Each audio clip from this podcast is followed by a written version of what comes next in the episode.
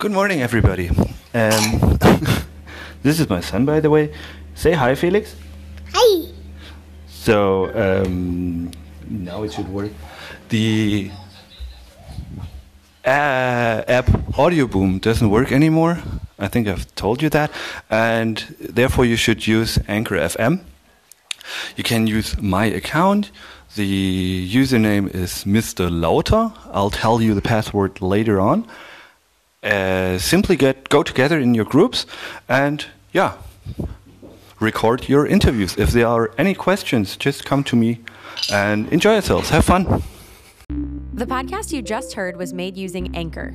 Ever thought about making your own podcast? Anchor makes it really easy for anyone to get started. It's a one stop shop for recording, hosting, and distributing podcasts. Best of all, it's 100% free. Sign up now at anchor.fm slash new. That's anchor.fm slash new to get started.